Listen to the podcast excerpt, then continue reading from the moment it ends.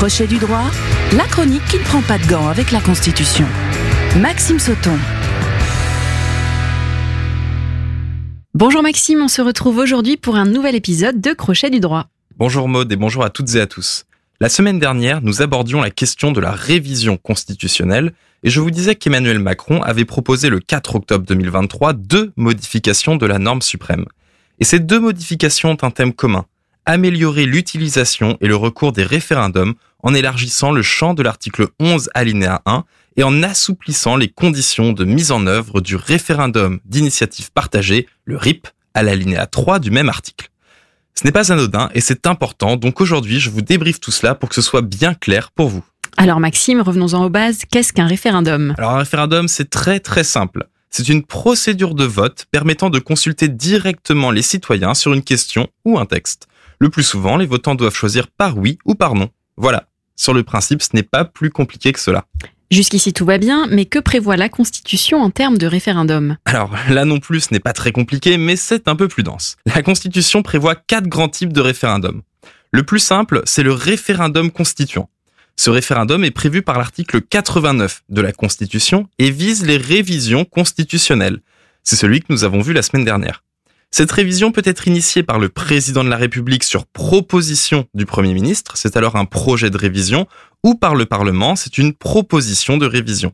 Si l'objectif est très simple, réviser la Constitution, la procédure est un peu compliquée et je vous renvoie à une précédente chronique de Crochet du droit qui traitait de l'article 89, l'épisode 5 de la saison 1.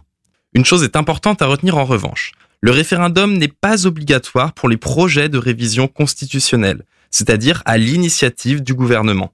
En cas de projet de loi constitutionnelle, le président de la République peut écarter le recours au référendum et soumettre directement le texte à l'approbation du Parlement réuni en congrès à Versailles. Le texte est adopté s'il obtient les trois cinquièmes des suffrages exprimés des deux chambres. C'est la procédure la plus utilisée. En revanche, en cas de proposition de loi constitutionnelle, le recours au référendum est obligatoire. Un autre type de référendum est prévu à l'article 11 de la Constitution. Il s'agit du référendum législatif, prévu comme son nom l'indique, pour faire adopter une loi. Ce référendum est organisé à l'initiative du président de la République, soit sur proposition du gouvernement, soit sur proposition conjointe de l'Assemblée nationale et du Sénat. Le texte soumis peut porter sur les sujets suivants l'organisation des pouvoirs publics, l'autorisation de ratifier un traité international, les réformes affectant la politique économique, sociale ou environnementale de la nation et les services publics y concourant. Et c'est cet article, avec le référendum législatif, qui est visé par la révision voulue par M. Macron. Et donc il reste deux types de référendums. Oui. Alors rapidement, il existe le référendum local qui permet au corps électoral de se substituer à l'assemblée délibérante d'une collectivité territoriale pour prendre une décision sur un sujet lié à la politique locale. Pour faire très simple, ce sont en fait les citoyens d'une collectivité territoriale, donc une commune, un département ou une région, qui vont répondre par oui ou non à une question qui concerne un sujet local. Et le dernier type de référendum, c'est donc le référendum d'initiative partagée. Exactement. Et là où il faut faire attention, c'est aux acronymes et aux noms utilisés.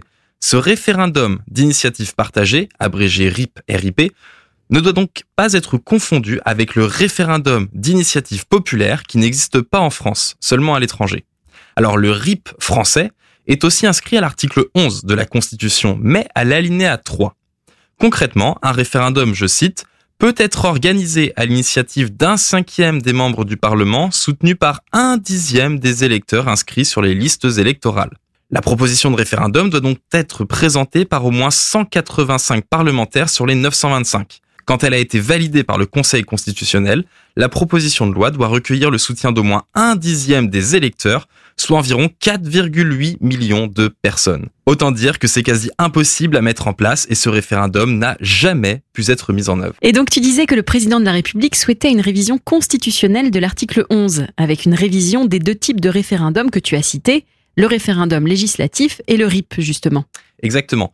L'initiative du président s'inscrit dans une volonté d'accentuer le recours au référendum et donc la valeur démocratique de l'outil. Concernant le référendum législatif à l'alinéa 1 de l'article 11, le but est d'élargir son champ d'application pour y inclure, en plus des thèmes que j'ai cités précédemment, les questions sociétales comme l'immigration par exemple, qui en sont pour l'instant exclues. Concernant le RIP, donc l'alinéa 3 de l'article 11, aucune procédure n'a abouti en 15 ans. La révision constitutionnelle permettrait un assouplissement de ces conditions de mise en œuvre afin de le rendre plus démocratique, comme le réclamaient par exemple les Gilets jaunes en s'inspirant du modèle de référendum suisse. Alors, je vous laisse ici pour le moment car la chronique est déjà dense. Mais la semaine prochaine, nous verrons ensemble les limites des référendums, car s'ils semblent a priori démocratiques et être de formidables outils, ils sont néanmoins imparfaits. Emmanuel Macron énonçait d'ailleurs, à raison, qu'il fallait de saines garanties sur cette révision qui doivent, je cite, empêcher de se soustraire aux règles de l'état de droit. Mais nous verrons les limites du référendum et les questions de souveraineté populaire et nationale la semaine prochaine. Je vous souhaite une excellente fin de journée.